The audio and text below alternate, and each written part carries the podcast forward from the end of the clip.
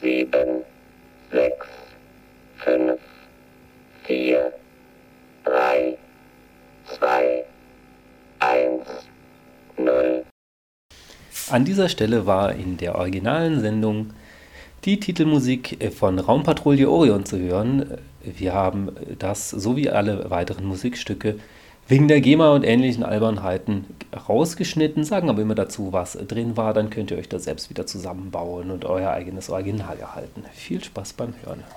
Einen wunderschönen guten Tag. Ihr seid bei Radio Dreieckland 102,3 mit einer komplett neuen Sendung oder einem neuen Sendeformat, wie auch immer. Der Chaos Computer Club hat sich ins Radio eingehackt.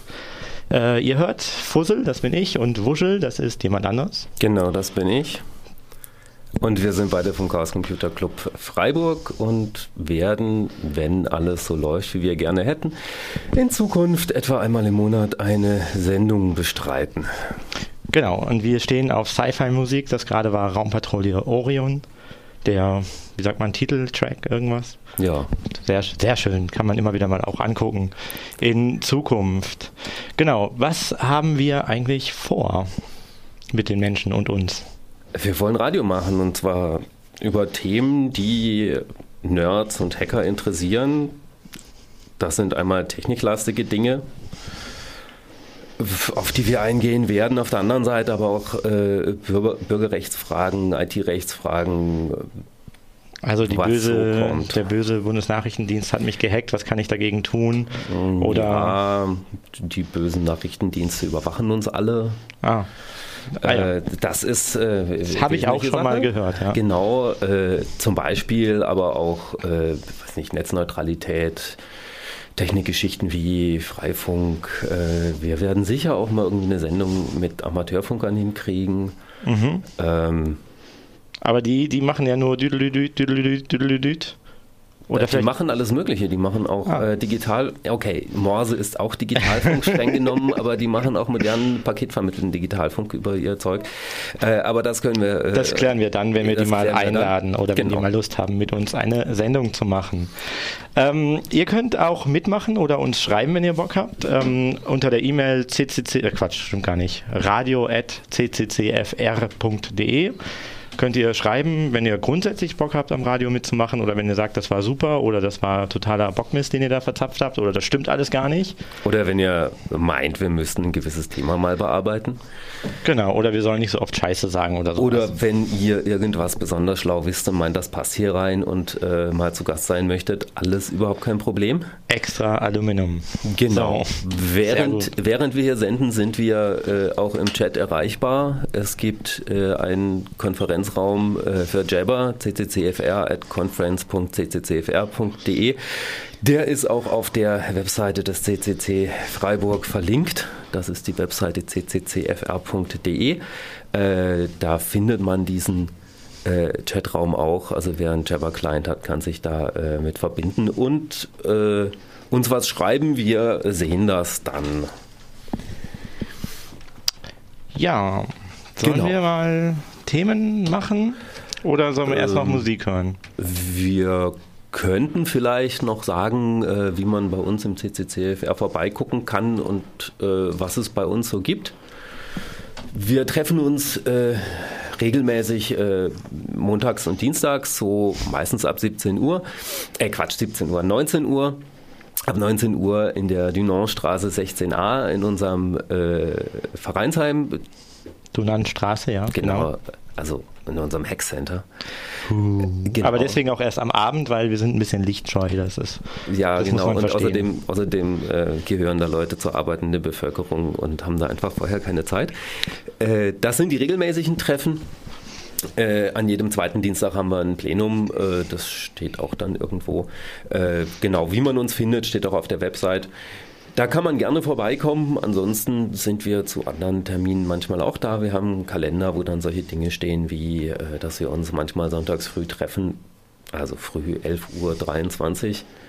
Ah, Zum ja. Frühstücken. Das Hackerfrühstück. Hackerfrühstück. Das nächste, wann ist das? Das nächste Hackerfrühstück, das äh, steht hier in unserem Kalender. Das ist am 19. Da, also jetzt direkt quasi. Jetzt direkt am nächsten Sonntag treffen Und wir uns morgens zum Frühstück. Jeder bringt mit, was er ungefähr essen möchte und dann hockt man sich hin und Und dann ist theoretisch mehr da, wie man braucht. äh, Von der genau, Idee her. genau. Und äh, Hacker-typische Uhrzeit ja, 11.23 Uhr. Ähm, und 42 Sekunden, oder? Äh, Ich weiß nicht. 53 Sekunden hätte ich immer gesagt, dann hat man die ersten, also die einstelligen äh, äh, Zeichen von der Fibonacci-Folge alle hintereinander, das kann man sich einfach merken. Aber 42, Mann. Ja, Okay, also ihr hört jetzt gerade das Chaos Radio Freiburg auf äh, Radio Dreieckland. Ich würde sagen, wir hören uns jetzt nochmal ein Lied an und dann hauen wir euch ein paar Themen um die Ohren. genau, Das ist gut, oder? ja. An dieser Stelle hört ihr jetzt Dans les Sacs versus Scroobius Pip mit Stake a Claim. Dann kommen wir langsam wieder zurück in die Welt der Lebenden. Ihr hört das Chaos Radio Freiburg äh, mit Wuschel und Fussel. Genau, im Radio Dreiecksland auf 102,3 Megahertz. Oder digital, das finde ich ja Oder besser. digital, da kommt das auch irgendwo. Irgendwo kommt da so ein Stream rausgefallen. Genau, steht auf deren Webseite, kann man sich da äh, anklicken. Genau, immer schön Werbung machen. So, ähm, wir hatten vorhin nochmal die Frage aufgeworfen, so Hacker hacken immer irgendwas ähm, und es gibt immer übelste Missverständnisse, also bis zu dem Menschen, der vor kurzem bei uns im Club war und gefragt hat, ob wir denn nicht irgendwen hacken könnten für ihn, so mal so als äh, Ja, die, die. Anfrage kriegen wir tatsächlich häufiger. Also da kommen dann Leute, die würden gerne hacken lernen und haben dann so Vorstellungen, was hacken heißt. Und erwarten das dann so Problem ein- an der Stelle ist so ein bisschen wie das mit dem Hahn. Ne? Also man hat da ein Wort, aber das bezeichnet verschiedene Dinge. Ah, so wie Wasserhahn. Und, genau. okay. Und äh, so das Presseverständnis von Hacker, das ist der Typ mit der äh, mit dem Kapuzenpulli, der da mit Sonnenbrille und Handschuhen vor seinem Rechner steht und in der, der äh, CD-Schublade liegt eine CD, wo dann Hacker-Tools draufsteht. Und der macht dann böse Dinge. Hast du mal ausprobiert, auf äh, einer Suchmaschine deiner Wahl äh, Hacker und dann nach Bilder zu suchen und dann nach Cyber und dann nach Bildern zu suchen? Ja, da sieht man genau diese Dinge. Ja, aber man sieht, dass Hacker sind grün und Cyber ist blau. Oh, das, das kannte ich noch nicht. Also es ist wirklich Das so, alle Bilder sind dann äh, tatsächlich so ein bisschen sehr, sehr, sehr, sehr äh, eindeutig unterschiedlich und ganz typisch Handschuhe, Maske genau. und so. Wie auch immer nach unserem Verständnis, ein Hacker ist jemand, der Dinge im weiteren Sinne oder Technik im näheren Sinne anders benutzt, als sie gedacht war. Atypisches Benutzerverhalten. Oh, das klingt ja fast wie aus der Soziologie. Ja, also äh, wenn man zum Beispiel in der Kaffeemaschine Kartoffelbrei zubereitet mit Würstchen, das geht, also zumindest wenn man Instant-Kartoffelbrei hat. Das ist durchaus ein Hack. Ähm, äh, natürlich, wenn man irgendwie Computer und son- sonstige äh, technische Geräte auf eine Art und Weise verwendet, wie es ursprünglich nicht gedacht war. Naja, oder überhaupt Dinge mal sozusagen von ihren äh, Begrenzungen der Erbauer befreit. Das Ja, würde ich mal so genau. sagen. Ja? Und um, um hacken zu können, braucht man halt ein entsprechend tiefes Verständnis von dem technischen Gerät oder mit dem Ding, das man anders benutzen möchte, weil wenn man nicht versteht, wie es funktioniert, kann man ein Ding nicht anders benutzen, als es eigentlich gedacht war. Das heißt, das Erste, was äh, Menschen wie du und ich tun, wenn wir etwas neu kaufen, ist eigentlich, ähm, wir schrauben es auf. Ja, Void Your Warranty. Genau. Eine, eine Sache gehört einem erst dann, wenn man es selbst aufgeschraubt hat. Ähm, das ist Ehrensache. Wobei mit dem ganzen neuen Mikroprozess-Controlling-Zeug, wo man äh, selbst mit der Lupe nicht mehr erkennt, was da eigentlich passiert, ist das dann schon ein bisschen ambitioniert auch. Also, Ja. Aber bei der Kaffeemaschine, solange sie keinen äh, WLAN-Anschluss ins Internet hat, geht das dann noch. Genau. Also so viel dazu, was Hacker sind und äh, was wir so machen. Ja, aber Äh, es gibt noch Hackerethik, das haben wir jetzt noch nicht. Das, das ist wichtig natürlich in dem Moment. Also die Hackerethik, die kommt aus den Anfangszeiten des Clubs in den 80ern, wo äh, die Leute festgestellt haben, dass Computer tolle Sachen sind. Da gab es damals auf der Linken äh, ziemliche Angst vor äh, Computern, weil Computer sind das böse Werkzeug des Überwachers und des Staats, der dann irgendwelche Datensammlungen äh, anlegen möchte. Ja, Volkszählung kennt man ja, äh, ist ja damals abgewehrt worden und sowas. Und deswegen waren Computer irgendwie böse und bei den Grünen hat sich das noch länger gehalten, dass äh, Computer ganz schlimm sind. Und das waren halt Leute, die meinten, Computer sind tolle Dinge und wir wollen die nicht den Überwachern äh, äh, überlassen oder den, den Repressionsorganen, sondern wir wollen damit selber tolle Dinge machen, weil man kann damit Sachen machen und nur weil äh, sie zu Bösen verwendet werden oder zum Schlechten heißt nicht, dass wir damit nicht tolle Dinge machen können und das auch tun wollen. Und das waren so die das Ursprünge des Clubs, genau. Und in ganz lang die Ursprünge des Clubs in ja. Berlin vor allen Dingen, aber man, kann man das auch, oder Hamburg, Hamburg und Berlin, kann man das ja. auch mal so runterbrennen auf Hackerethik ist? Hackerethik ist so ein Linker mit schwarzem Kapuzenpulli, der sagt, ey, hier Herrschaft ist scheiße und private Daten schützen, öffentliche Daten nützen. Ja, die, die Hackerethik, die stammt tatsächlich, äh, ist, ist zuerst in den USA aufgekommen. Was? Die Hackerethik ist zuerst in den USA aufgekommen, wo die sagt solche Dinge, wenn du bei jemand anders auf dem System bist, mach nichts kaputt. Ach so. Äh, benimm dich anständig, äh, mach keinen Scheiß. Das heißt, Und ein ordentlicher Hacker, die, der macht auch dem Nazi nicht seinen Rechner kaputt? Ja. Oh. Ja, äh, weil nee, wir machen niemand, wir machen niemand seine Dinge kaputt. Und ähm, das ist übersetzt worden ins Deutsche und das, was wir dazu gebracht haben als äh, deutscher äh, CCC, als die äh, große deutsche Hackervereinigung, ähm, war der Punkt mit äh, fremde Daten nutzen, äh, Quatsch. Private, private Daten schützen, öffentliche Daten nützen. Genau, das heißt so viel wie alle Bilder auf meinem Smartphone, alles, was ich irgendwie habe, meine Liebesbriefe, meine E-Mails, meine Fragen an meinen Arzt und so weiter, dass das, das gehört äh, privat und zwar auch auf Dauer und ähm, nicht irgendwie auf irgendwelchen zentralen Datenbank von der Bundesregierung. Ja, oder meine, oder meine Krankenakte. Ja, das es gibt ist ja mittlerweile die zentrale Krankenakte, die irgendwo gespeichert ist und das ist in meinen Augen nur eine Frage der Zeit, bis da mal was wegkommt. Ich glaube, darüber werden wir sogar eine eigene Sendung machen müssen, darüber weil das ist richtig übel, das Thema. Ja, wir, wir Elektronische Gesundheitskarte und die dazugehörige Akte letztendlich. So. Ja, äh, genau. Also das, die, die, die volle Hackerethik kann man sich auch auf dem auf der Webseite des CCC, also ccc.de, äh, angucken, ist da verlinkt. Ich will die jetzt nicht vollständig vorlesen, aber das ist ungefähr der Rahmen, der glaub, dazu kommt. Ich glaube, wir haben jetzt genug über uns geredet, oder? Das war ja jetzt mal so, ne, wie, wie soll man sich denn verhalten? Das ist ja so ein bisschen Sozialerziehung, wenn man so möchte. Ja, natürlich. Oder, ne? Also, äh, man soll sich natürlich gut verhalten, nichts kaputt machen. Ähm, es sei denn, man macht es aus irgendwelchen Gründen anders. Ich wüsste keine Gründe, wieso man das an der Stelle anders machen wollte. Da müsste ich das Mikrofon jetzt abschalten, um dir das zu erklären. okay, wir haben euch ein paar Themen mitgebracht. Und zwar. Ähm, oh, ich bin angeblich zu laut. Okay, wir haben euch ein paar Themen mitgebracht. Freifunk äh, im Bundesrat. Und zwar ist es so, dass ähm, ausgehend von den Freifunkvereinen in Baden-Württemberg, äh, Quatsch, in Nordrhein-Westfalen, die Menschen dort äh, sehr gute Kontakte in die Landesregierung Nordrhein-Westfalen hatten und haben und das Thema Freifunk dort sehr weit vorangetrieben haben und es mittlerweile geschafft haben, dass im Bundesrat eine Gesetzesinitiative durch ist, die besagt, dass wenn man denn freie Netze aufbaut, also quasi wir stellen hier einen Router hin und machen da Freifunk und so weiter, dass das an sich ähm, als gemeinnützig anerkannt werde. Wenn man einen Verein hat, der äh, das macht, genau. Freifunk Freiburg hat keinen eigenen Verein, der das macht, sondern das ist ein loser Zusammenschluss von Leuten. Wir haben hier eine Speziallösung gefunden, äh, quasi wir haben eine, also ja, ja da, ganz stilecht so ein Hack halt, wie sich das gehört. Aber der funktioniert ganz gut, aber viele andere Vereine haben genau dieses Problem und betrifft letztendlich ähm, alle gemeinnützigen Vereine. Wenn man gemeinnützigen Vereinen spendet, dann ist das äh, auch lukrativ für die Spender, weil die die Spenden steuerlich absetzen können und weil man äh, darauf keine Mehrwertsteuer direkt zahlt und solche Sachen.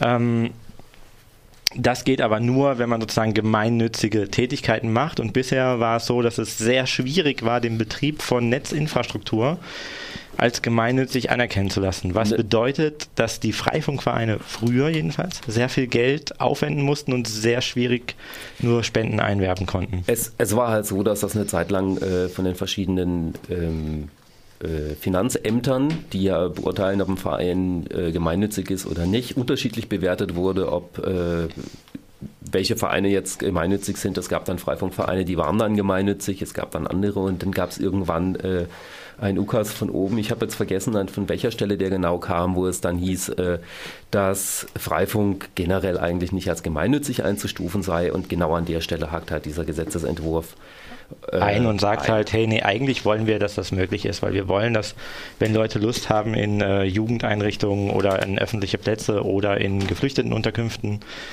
freie Netze aufzubauen, dass das geht und dass das quasi auch gefördert wird. Das ist äh, auch, also das ist quasi Inhalt dieser Gesetzesinitiative des Bundesrats. Das müsste jetzt die Bundesregierung und der Bundestag sozusagen Stellung beziehen oder abnicken, wie auch immer ähm, ist auf jeden Fall, kann man das als Meilenstein bezeichnen und macht es für viele Freifunkende sehr viel leichter. Ja, wenn es denn durchkommt, das werden wir aber sehen.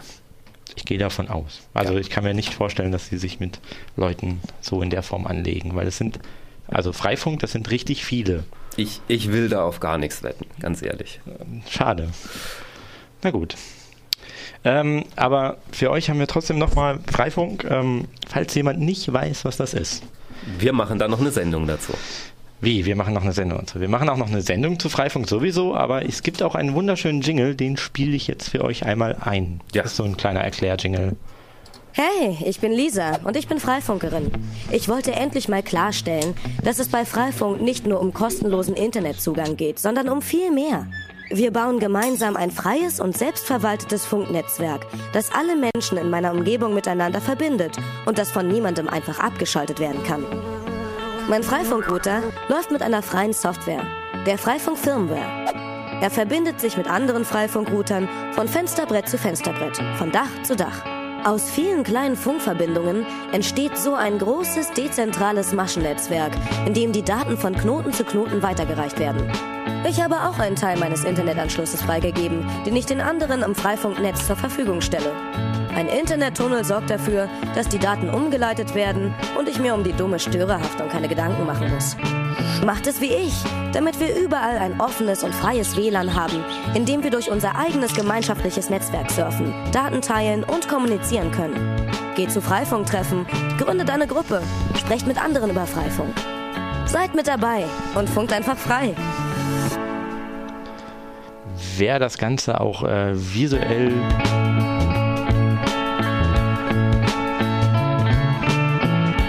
so, jetzt. ähm, das ist schon ein bisschen peinlich, wenn man die Technik nicht unter Kontrolle ja, hat. Nerds ja. und Technik, da gibt es immer Probleme. Nerds und Technik, da ist, das muss schief gehen eigentlich. Ja. Weil die, die, probieren halt auch immer alles aus, drücken immer auf alle Knöpfe, wo geht und am Ende muss dann jemand kommen und das retten, der sich noch besser auskennt. Das ist äh, typisch. Ja. Ähm, wer, das Ganze, wer das Ganze visuell auch äh, nochmal anders äh, sehen möchte, ähm, der kann sich das zum Beispiel auf der Seite freiburg.freifunk.net angucken. Da ist dieses Video, was es eigentlich ist, auch verlinkt, ganz oben. Zweites Thema, kürzerer vielleicht. Ja. Diese Tage gab es ein, eine mittelgroße, Leak. ein Leak, oh, Wikileaks, genau. Wikileaks hat äh, Dokumente interne Dokumente der CIA veröffentlicht, bereinigt um die Programme, die damit beschrieben sind. Und da wurde gesagt, ey, eigentlich ist alles hackbar. Also, ne, und die haben auch einen Hack für alles. Also für das iPhone, was du hast, für das, für das ähm, Android-Gerät, was du in der Tasche hast, für letztendlich für deine TV-Geräte, die mithören können. Eigentlich ist alles schon vorbereitet, gehackt. Dann nicht alles, aber vieles. Und äh, wenn die jemand gezielt angreifen wollen, dann schaffen die das schon auf alle möglichen Arten und Weisen ähm, mitzuhören und zu gucken, was jemand äh, da tut. Genau. Wir wissen, das wussten wir eigentlich schon. Da ist eigentlich nichts Neues, außer dass wir jetzt genauer wissen, was sie jetzt können und was sie nicht können, vielleicht ein bisschen auch. Äh, es lässt uns genauer einschätzen, was da die Probleme sind. Äh, das ist jetzt eigentlich nichts, was dem CIA groß schadet, weil es ist ja also nicht wirklich so groß.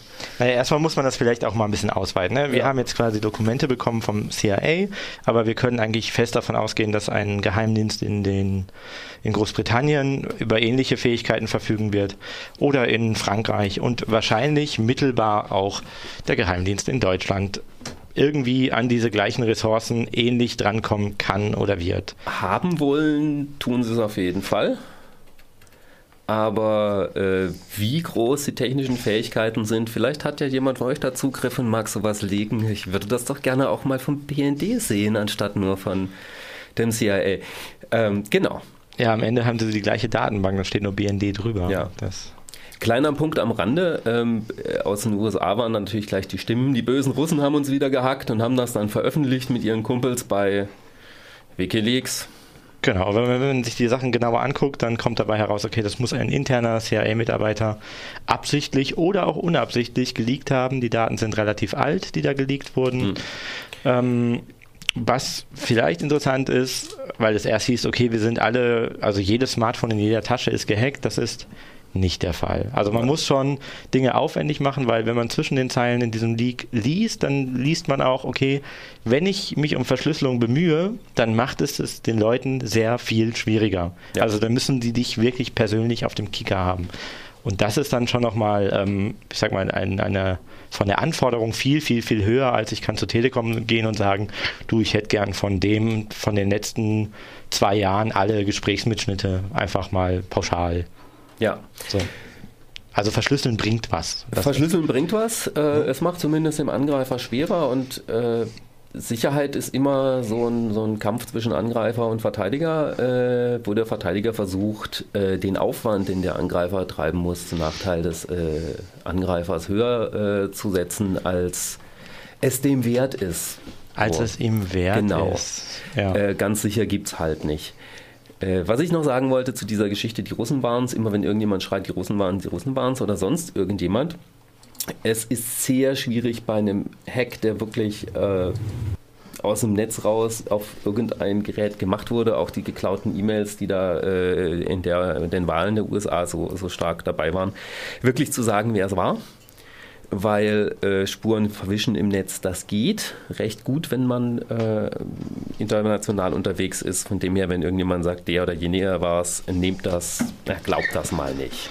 Genau. Äh, der erschreckende Teil an diesem ganzen, insgesamt überhaupt diesen Leak-Sachen, CIA und so weiter, ist eigentlich weniger, was sie können, wenn sie nur genügend Aufwand betreiben, sondern so die, ähm, die breitere Dimension, die gesellschaftspolitische Dimension, weil viele der Dinge eingeführt werden unter dem Vorwand, dass sie gegen den Terror sind oder auch zur Terrorabwehr sind. Also auch Kameras einführen und so weiter, aber letztendlich man nur sieht, die Sachen sind nicht geeignet dafür. Also alles, was sie dort tun oder machen, geht eher immer in der Richtung, ich beschaffe mir Informationen, ich mache mir Leute erpressbar und das ist dann eher einfach was anderes, als ich verhindere irgendwie einen, ein, ein potenzielles terroristisches äh, Motiv von jemandem. Also ist, es ist hart. Ja, ist auf jeden Fall schwierig. Äh, ich glaube, Geheimdienste werden immer mal wieder ein Thema sein. Äh, wir müssen, glaube ich, weitermachen. Wir werden weitermachen. Wir werden weitermachen. Ähm, und zwar hat sich der Fussel mit einem Menschen hier in Freiburg unterhalten, dem Sebastian Müller. Und der hat dem Fussel was erzählt über Feinstaub und was denn das Problem ist mit Feinstaub und so weiter. Äh, zuerst mal seine Erklärung, was Feinstaub ist, damit wir wissen, worüber wir reden. Also Feinstaub ist ein Staub, wie es so schön sagt, der ganz fein ist, dessen einzelne Bestandteile kleiner als 10 Mikrometer oder so kleiner als 2,5 Mikrometer sind. Und weil die so klein sind, werden die nicht durch die kleinen Härchen in unserer Nase ähm, oder in den Atemwegen aufgefangen, sondern die kommen bis in die Lungen und die ganz kleinen Teilchen werden sogar ähm, von der Lunge mit in ins Blut übergenommen. Ähm, ja, und landen dann im ganzen Körper. Das hängt immer so ein bisschen so von der Größe drauf ab. Und jetzt weiß man halt nun, dass dieser Feinstaub, wenn man den einatmet und dauerhaft einatmet in hohen Konzentrationen, dass der dann sehr schlecht ist. Dann macht, dann haben die Leute, die dem ausgesetzt sind, äh, mehr Herzinfarkte, mehr Schlaganfälle, die werden kränker, die kriegen häufiger die Grippe, äh, die sterben früher. Und in Ballungsräumen, sowas wie Stuttgart oder in Freiburg, ähm, ist die größte Feinstaubquelle eben der Individualverkehr, also sprich äh, die Abgase von Verbrennungsmotoren, aber auch der Abrieb von Reifen und Bremsen. Und erst in weiterer Linie dann zum Beispiel die Verbrennung von Holz in so Komfortkaminen zu Hause, ähm, Kohlekraftwerke, oder wenn es aufs Land guckt, dann ist es zum Teil auch noch ähm, Abgase von großen Mastanlagen, von irgendwelchen Tieren. Ähm, die machen auch Feinstaub. Ja, die, da ist es so, diese Mastanlagen, die stellen, ähm, also die Tiere, die haben, glaube ich, Methan und Ammoniak und an diesem Methan und Ammoniak bilden sich dann wiederum Feinstaubpartikel. Ähm, zum Teil, je nachdem, wo man ist, kommt es auch durch Abbrucharbeiten oder Schüttgutumladung. Ja, also, also überall, wo man mit E-Sachen, die schon staubig sind, hantiert, ist für Feinstaub genau, Tür und Tor offen. Aber wenn du das jetzt so sagst und sagst, okay, es sind auch äh, Reifenabrieb und äh, Bremsenabrieb und sowas, dann bringt es wahrscheinlich auch gar nicht so viel, wenn ich ein Elektroauto habe. Und das Elektroauto bringt schon in der Hinsicht was, dass ich natürlich damit keinen ähm, Feinstaub habe, der vom Verbrennungsmotor kommt.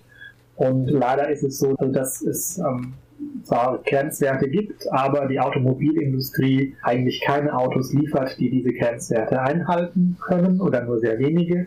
Dass auch ganz moderne Autos immer noch, also Euro 6 Norm, ähm, immer noch Feinstaub massenweise ausstoßen. Ähm, ja, aber natürlich ist es ein Problem des Individualverkehrs und wenn ich sagen möchte, ich will ganz feinstaubarm und ganz emissionsarm fahren, dann ist es natürlich sinnvoller, wenn ich die Straßenbahn benutze oder den Bus oder das Fahrrad. Oder zu Fuß gehen. Oder zu Fuß ganz, gehen. Ganz am genau. Ende zu Fuß gehen. Genau. Äh, ich muss mich noch entschuldigen, die Soundqualität von dem äh, von dem Interview ist leider ein bisschen miserabel. Ich habe versucht, das ein bisschen besser zu machen mit der Folge, dass man die Esse ganz fürchterlich schlimm hört. Ähm, ist leider nicht besser zu machen gewesen. Wir geben uns beim nächsten Mal mehr Mühe. Ähm, genau. So viel dazu, was Feinstaub ist. Äh, Feinstaub wird, weil er eben so gesundheitlich äh, problematisch ist, auch offiziell gemessen. Ähm, und das ist das nächste Stückchen Sound, was ich für euch habe, äh, wo Sebastian erklärt, was es denn an Sensoren in Freiburg und Umgebung gibt. Wie viele Sensoren gibt es gerade in Freiburg offiziell? also das? offiziell betreibt das Landesamt für Umwelt und Baden-Württemberg in Freiburg zwei Sensoren. Einen in der Nähe des Tunnelausgangs in der Schwarzwaldstraße, der die Belastung durch Verkehr messen soll, und einen weiteren am Technischen Rathaus. Und darüber hinaus gibt es in Neuenburg, Weiler Villingen, Stendingen und noch irgendwo im Schwarzwald an. Aber jetzt für ganz Freiburg, es gibt eigentlich zwei, zwei Sensoren. Genau. Und die Aber messen die messen. geeicht. Die sind geeicht. Das ist, ähm, da gibt es sogar zwei Verfahren, wie die messen. Das eine ist, ähm, da wird Luft angesaugt und die Partikel in einem Filter gefangen und dann wird der Filter sozusagen gewogen und das ist die rechtsverbindliche Messung der letzten 24 Stunden. Und das zweite ist ein Live-Messgerät, das aber auch geeicht ist.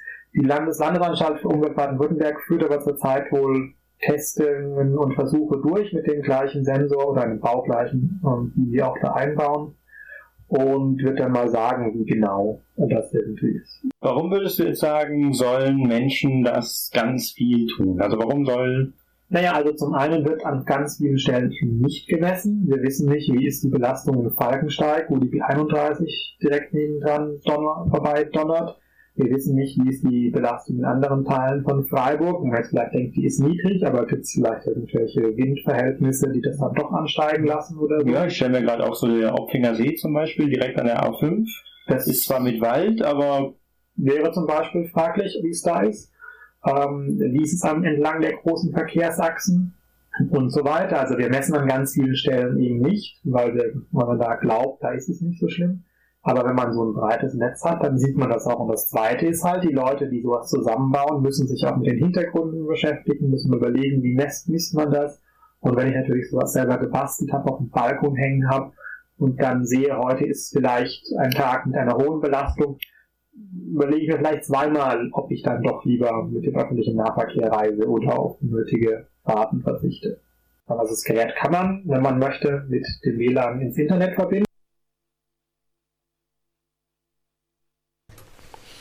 Da habe ich gerade den Punkt ver verpasst, wo der Sound aufhört. Genau.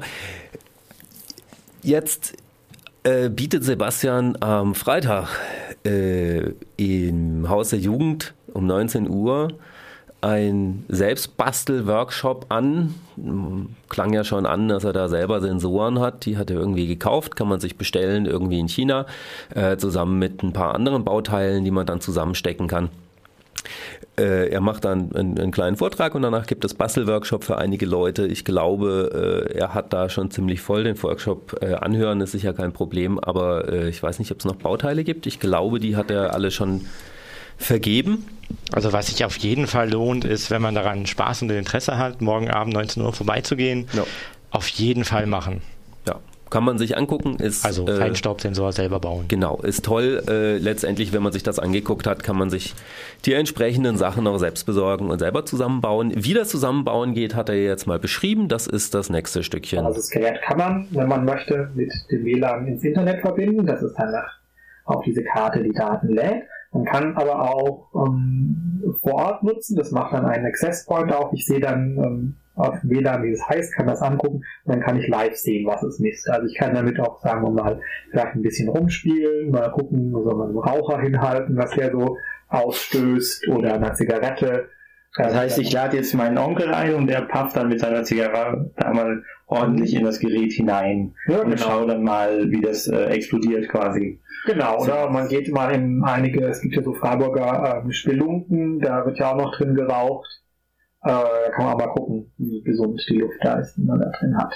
Ähm, du hast äh, gesagt gerade, dass ähm, das ist ja so ein kleines Gerät, das hängt dann am USB und ich finde die Idee gerade ganz charmant, damit jetzt mal ich will mal keinen Namen nennen, aber in, in irgendeine von diesen Spelunken reinzugehen ja. und dann live am Laptop zu sagen, so jetzt guck mal, äh, brauche so. gar keinen Laptop zu, das kann ich direkt mit meinem Handy sehen. Das heißt, kann das, ah, noch besser. Kann das ja unauffällig machen, konnte da so eine kleine Powerbank mitnehmen und dort das Gerät betreiben und dann mal auch an bestimmten Stellen der Stadt einfach mal gucken, wie ist denn da die Luft. Das ist das war jetzt leider die falsche Reihenfolge. Also jetzt kommt der Teil mit dem selber basteln. Das ist relativ einfach. Das sind so drei Teile. Das besteht zum einen aus einem eigentlichen Sensor. Der ist gar nicht so billig. Der kostet 20 Dollar, 22. Dann aus einer ESP8266 Platine. Das ist sozusagen der Computer, der das, was der Sensor misst. Da ist äh, Wi-Fi dran und der misst das und pumpt das dann sozusagen ins Internet auf die richtige Webseite und dann kann man noch einen Temperatursensor dran bauen, damit man immer weiß, wie warm oder wie kalt es da auch ist ähm, drumherum. Dann kommt das Ganze in so ein Abwasserrohr, so zwei Abwasserrohre, ähm, und dann kann man, muss man da noch ein Kabel reinführen für den Strom, so ein kleines USB-Käbelchen, das ist auch ganz flach, damit man es gut durch die, den Fensterrahmen durchkriegt und nicht irgendwie da was bohren muss oder so. Wer draußen die Steckdose nicht benutzen muss, wenn man noch draußen keine hat. Könnte ich das, also du sagst, das Zusammenbauen ist eigentlich äh, super kinderleicht, ja. also ähm, so auf dem Niveau Lego und drei Zeilen Code. Äh, also und braucht gar keinen großen Code. Ähm, das ist wirklich so, man muss Kabel zusammenstecken und jeder, der schon mal seinen Router zu Hause angeschlossen hat, der kann auch Kabel zusammenstecken. Und beim Workshop ist ja auch jemand da, der einem hilft. Genau. Das war, äh, wie wird der gebaut? Ähm, Ihr habt euch dann noch ein ganzes Stück äh, länger unterhalten. Ich lasse das jetzt mal sein, das auch noch abzuspielen. Äh, erstens wegen der Zeit und zweitens, weil es doch leider ein bisschen zu schlecht klingt. Ja, wir haben äh, uns auch den kompliziert möglichsten Weg ausgesucht, ein Interview zu schneiden und zu machen. Das muss ja. man auch sagen. Genau. Ähm, Genau, der Kurs findet statt, also um das nochmal so klar für jeden als Einladung zu machen, morgen Abend im Haus der Jugend. Ja, 19 Uhr. 19 Uhr vorbeigehen und auch wenn man nicht selber einen Sensor bastelt, es lohnt sich sicherlich. Ja. Sebastian hat auch eine Website, auf der man sich das angucken kann. Da stehen die wichtigen Dinge drauf. sbamüller.de sbamüller.de, genau.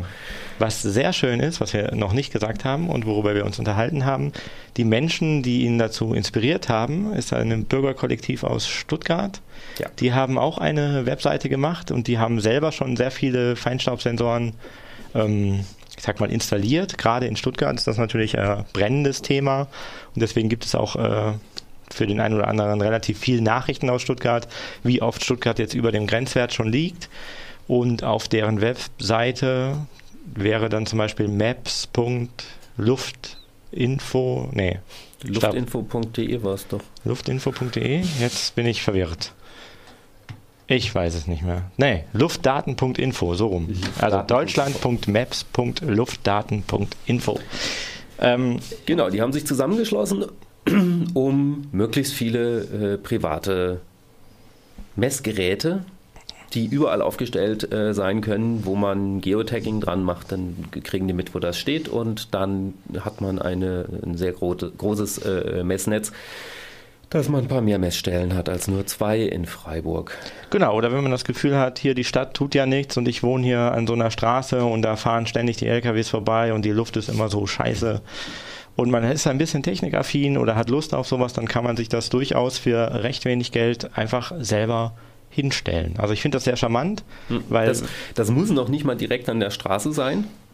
Ähm, es, ich meine mich an mal, mal Untersuchungen gelesen zu haben, dass ähm, es Schadstoffe gibt, die nicht unbedingt direkt neben der Straße am schlimmsten sind, sondern die man dann an irgendeiner Stelle, wo, weiß ich nicht, das Mikroklima so ist, dass die entsprechenden Sachen sich da ansammeln und runterfallen, äh, größer ist. Es gibt, glaube ich, keine so besonders gute Datengrundlage dafür, wie Feinstaub sich von so einer Straße aus verteilt. Das kann sehr gut sein, dass das einfach ein Stück weiter weg dann irgendwie Plätze gibt, die deutlich stärker belastet sind, als man eigentlich erwarten würde. Und das wäre doch ganz nett, wenn man ja. da auch. Grundsätzlich ist es so, dass der Feinstaub, der fliegt einfach weiter. Also das ist ja. nicht sowas wie ein, sag mal, normaler Staub. Wenn man jetzt irgendwie an irgendeinem Strand oder irgendwas ist oder wo so grober Staub ist, den man so richtig sehen kann, hm. der, der legt sich dann einfach nach ein paar Meter und dann liegt der da irgendwo ein paar Meter weiter. Bei Feinstaub ist das anders. Der ist so fein, dass der einfach in der Luft schwebt und zwar dauerhaft. Die Nebeltropfen sind wesentlich größer und Nebeltropfen schweben ja auch in der Luft. Ne? Ähm, und Feinstaub kommt aus der Luft eigentlich erst wieder raus, wenn es regnet. Genau. Oder wenn halt viel Baumgrün, Wind da ist. Also die ziehen auch viel von ja, Pflanzen, Staub. Pflanzen ziehen Feinstaub aus der Luft, weil die ja Luft aufnehmen durch ihre Poren und die filtern dann damit. Genau, dann hat der Baum Asthmalunge quasi, oder? Ich weiß nicht, wie schädlich das für Pflanzen ist. Das wäre auch mal noch ein interessantes Thema. Ich bin total gespannt. Ähm, schauen wir mal, dass wir uns da morgen selber reinhacken, wenn wir da Zeit und Lust haben. Ja. Ähm, genau. Ansonsten, es wird auch noch einen zweiten Kurs geben am 5.5. Wo der jetzt genau ist. Äh, auch Haus. Äh, das nicht auch? Es steht auf seiner Website. Genau, das werden wir dann nochmal sagen. Genau. So, das Thema Bürgersensoren ist auf jeden Fall Spannend, spannend. Und die ja. Webseite von den Luftdaten nochmal maps.luftdaten.info. So, dann, ich habe noch mal ein, schönes Thema von mir. Ja, dann das ich gerne ein schönes Thema. Erzähl mal was. Und zwar wird wolltest. am Ende des Monats ein Remake eines meiner Lieblingsfilme gezeigt werden oder so. Und ich spiele euch mal den Trailer runtergecuttet auf Radio vor und dann schauen wir mal.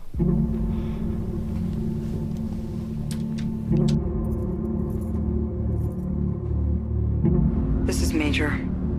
I'm on site. You are the first of your kind, but you're not invulnerable. Maybe next time you can design me better.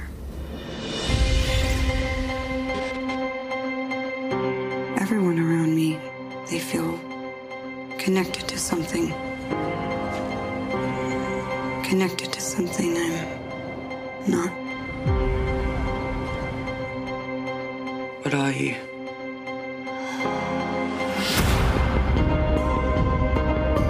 You were dying. We saved you. And now you save others. Words silence. Everything they told you was a lie. Who are you? They did not save your life. They stole it.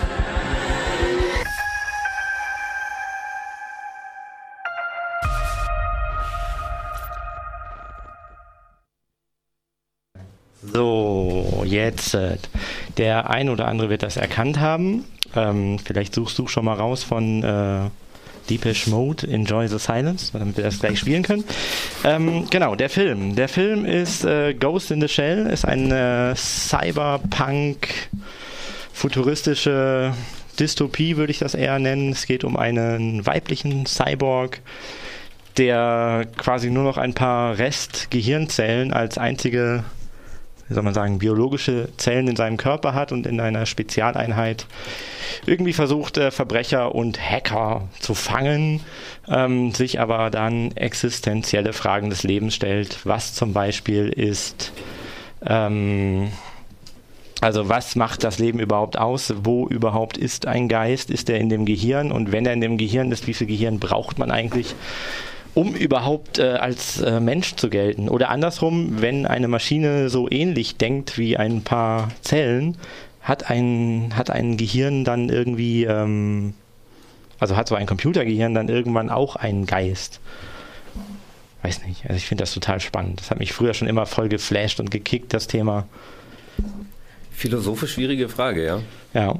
Definitiv wissen werden wir es erst, wenn das mal gebaut wird. Okay. Wobei dann natürlich die Frage ist, ob das überhaupt zu bauen geht. Also du findest das jetzt dann nicht so spannend, nehme ich mal an. Oder beziehungsweise du hast auch nicht so eine emotional verbundene äh, Beziehung zu diesem Film wie ich. Nee, ich habe da nicht so eine Affinität zu, Ja. aber muss man Also, nicht haben. Ghost in aber, the Shell ist so ein Manga von 1995, das ist. Und der war die Grund- oder die Vorlage zu Matrix. Also Matrix hat da, ich weiß nicht, gefühlt die Hälfte aus diesem Film einfach mal kopiert. Ja, die andere Hälfte, die stammt aus Welt am Bad. Das ist so ein zweiteiliger Fernsehfilm aus den 70ern. Äh, Lohnt sich anzugucken, kriegt man aber ziemlich schwierig. Also Matrix ist auch super. Ist nur, ähm, wenn man dann das Original sieht, dann äh, denkt man so, ah ja, das haben die jetzt geklaut. Aber wer da von wem geklaut hat und so weiter. Also ab dem 30. Ich habe ein bisschen Angst davor, weil das ähm, ne, der Original-Anime, der ist ähm, mega geil gewesen. Und jetzt am 30. gibt es eine Real-Life-Verfilmung davon, also so ähnlich wie diese ganzen Marvel-Comic-Verfilmungen. Und ich bin gespannt und fürchte mich davor, ähm, weil nicht jede Verfilmung äh, ist gut am Ende. Ja, das ist immer so. Das Buch ist besser als der Film, aber das, Das weiß ich nicht. Problem Also, ist, der Film ist besser als der Film, könnte es in dem Fall sein, oder? Der Film ist besser, also das Original in dem Fall, der Originalfilm ist besser als die Verfilmung, die jetzt kam. Das kann gut sein. Also das Wir so, werden es sehen. da werde ich, also wenn ich beim nächsten Mal so hier übelst schlecht gelaunt rumrante, dann, dann, war, der, dann war dieser Film einfach scheiße. So, ne? Aber keine Ahnung, also ich äh, bin guter Dinge, guter Hoffnung. Auf jeden Fall im Original angucken. Auf jeden Fall im Original angucken. Das äh, kann man Das sich sonst sowieso, nicht, ja. sowas kann man sich auf Deutsch meistens nicht antun. An dieser Stelle hörtet ihr von Depeche Mode Enjoy the Silence. So. So, jetzt Sind wir mit unserer ersten Radiostunde schon fast rum? ging äh, viel schneller wie erwartet und viel zu viele Knöpfe für meinen Geschmack. Ja, aber wir lernen das. Wir lernen das, wir lernen Unsere das. nächste Sendung wird am 20.04. sein. Genau. Wenn jemand Lust hat, da mitzuwirken oder ähm, es einfach noch mit uns noch besser zu machen, dann ähm, soll er sich melden unter radio.cccfr.de. Genau. Wenn jemand nur Lust hat, rumzunörden, kommt er bei uns vorbei in der Dunantstraße. Oder Dunant-Straße, das ist äh, wer war Dunant? Henri Dunant, das war der Gründer des Roten Kreuzes. Also Heinrich Dunant war der Gründer des Roten Kreuzes. Genau. Ähm okay, ähm, wir hoffen, es hat euch gefallen. Ihr seid bei Radio Dreieckland 102,3. Haben wir noch was vergessen? Mm, Nicht wirklich. Oder sollen wir noch Ich glaube, wir sind ziemlich am Ende. Ein bisschen Zeit haben wir noch. Könnten noch einen Rant hinterher schieben, wenn wir wollen. Über was willst du denn ranten? Es gibt noch eine kleine Geschichte. Also der Zeitungsverlegerverband aus Nordrhein-Westfalen, der hat, ähm, also die Geschichte geht folgendermaßen, es geht ja darum, um Urheberrecht und um die Verleger, wie kriegen die eigentlich ihre Kohle und so weiter. Und zu dem neuen Urheberrecht, was gerade so ähm, hin und her geschoben wird zwischen den ganzen Ämtern als äh, Beschlussfassung, gab es, gibt es äh, unterschiedliche Mitteilungen von unterschiedlichen Interessenverbänden, unter anderem vom Zeitungsverlegerverband in Nordrhein-Westfalen. Und der hat fabuliert in seinen Texten von dem Untergang des westlichen Abendlandes durch äh, Adblocker. Ja, drunter machen wir es nicht. Genau, also ne, Mordor quasi. Ja. Also Adblocker, Adblocker ist den einen oder anderen bekannt. Das sind die schönen Plugins für die Browser, die dafür sorgen, dass ein Großteil der Werbung einfach mal ausgefiltert wird. Warum will man sowas haben? Ähm, in der aller Regel, um nicht äh, zugeflutet zu werden für äh, irgendeinen Scheiß, den man gar nicht sehen will. Und auch um Genau, was wenige wissen, ist, dass über diese zugefluteten Ads äh, auch Viren äh, sich die Leute auf die Computer einfangen können. Ja, der, der Punkt ist halt, äh, Werbung, das wird ja nicht von demjenigen äh, bereitgestellt, der diese Webseite betreibt, auf der sie angezeigt wird, sondern der kriegt Geld von einer dritten Firma, die wiederum an vierte, fünfte, sechste Firmen äh, das Angebot unterbreitet, ich verteile eure Werbung und, genau. und die verteilen, das ist sehr unübersichtlich, wo welche Werbung herkommt und das ist und ziemlich kann, unproblematisch für etwas kriminellere Geister äh, zu sagen, ich möchte gerne 20 bis 40-Jährige mit mittlerem Einkommen und Windows XP-Rechner, denen möchte ich gerne Werbung anzeigen. Jetzt genau, und dann Windows zeigt man ihnen eine Werbung an, die ihren Rechner infiziert und danach hat man äh, weitere Rechner, die als Spam-Schleudern funktionieren können. Ja, oder Von noch besser, die für Rechner verschlüssel ich dann und dann erpresse ich die Leute mit ja, dem mittleren Einkommen und sage ihnen, wenn du deine Daten wieder haben möchtest, dann und so weiter. Genau, so also, geschehen schon von ein paar großen Seiten. Also ja. die haben unwissentlich solche Virenwerbung verteilt und ist auch die Frage, ne, wer haftet eigentlich dafür? Das ist halt so eine Sache, die Verantwortung ist an der Stelle sehr, sehr verschmiert. Deswegen äh, sind äh, Adblocker zu empfehlen als Kondome fürs Internet. Äh, die sorgen dafür, dass alles ein ganzes Stück sicherer wird.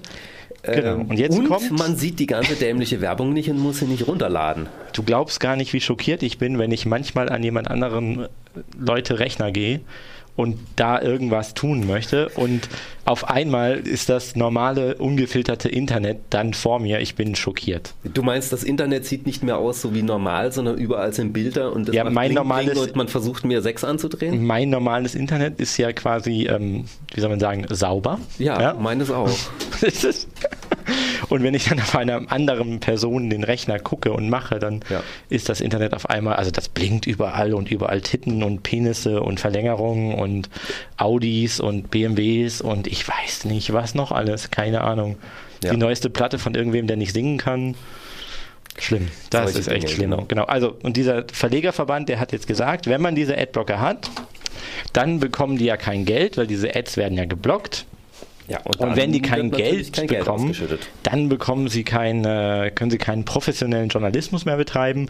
Und deswegen sind die Adblocker schuld am Untergang der westlichen Medien, Qualitätsmedienwelt. Ja. So. Und ohne die wird alles ganz schlimm, wie man ja gesehen hat. Genau, und unterschlägt dabei vollkommen, dass es sehr hochwertige Leute gibt, die ganz anders äh, Mediengestaltung machen. Also es gibt Unmengen von Podcasts, die sich richtig professionell und richtig tiefgründig mit Themen auseinandersetzen. Es gibt äh, Blogs, die das tun.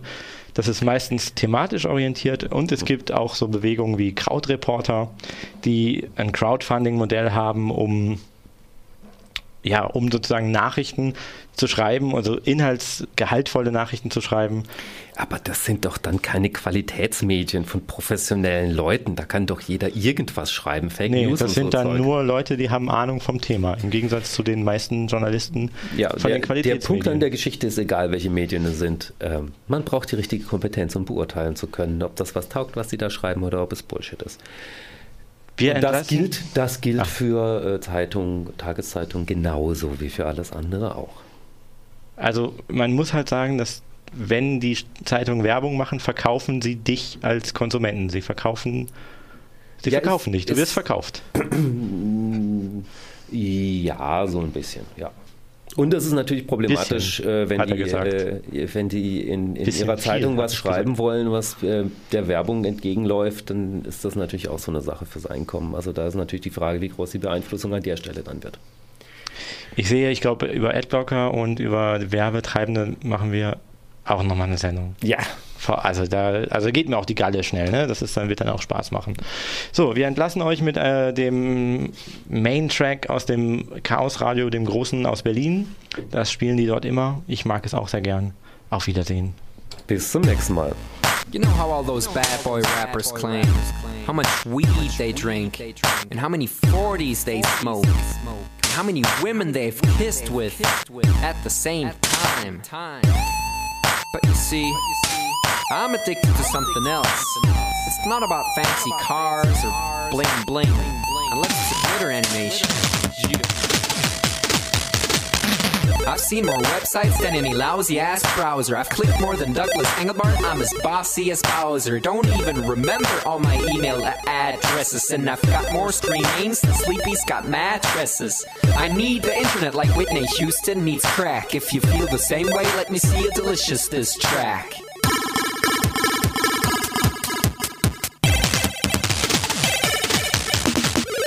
Spent more time online than Tim Berners-Lee. When I go to a club, it's mostly a surf club, you see. I've pal paid more money than you've got pictures on Flickr. They call me the Uber YouTuber, MySpace clicker. I love amateur homepages and dirt style design. The interweb's a ghetto full of gustatory crime. Cross your fingers, make your hand look like a W and holla website.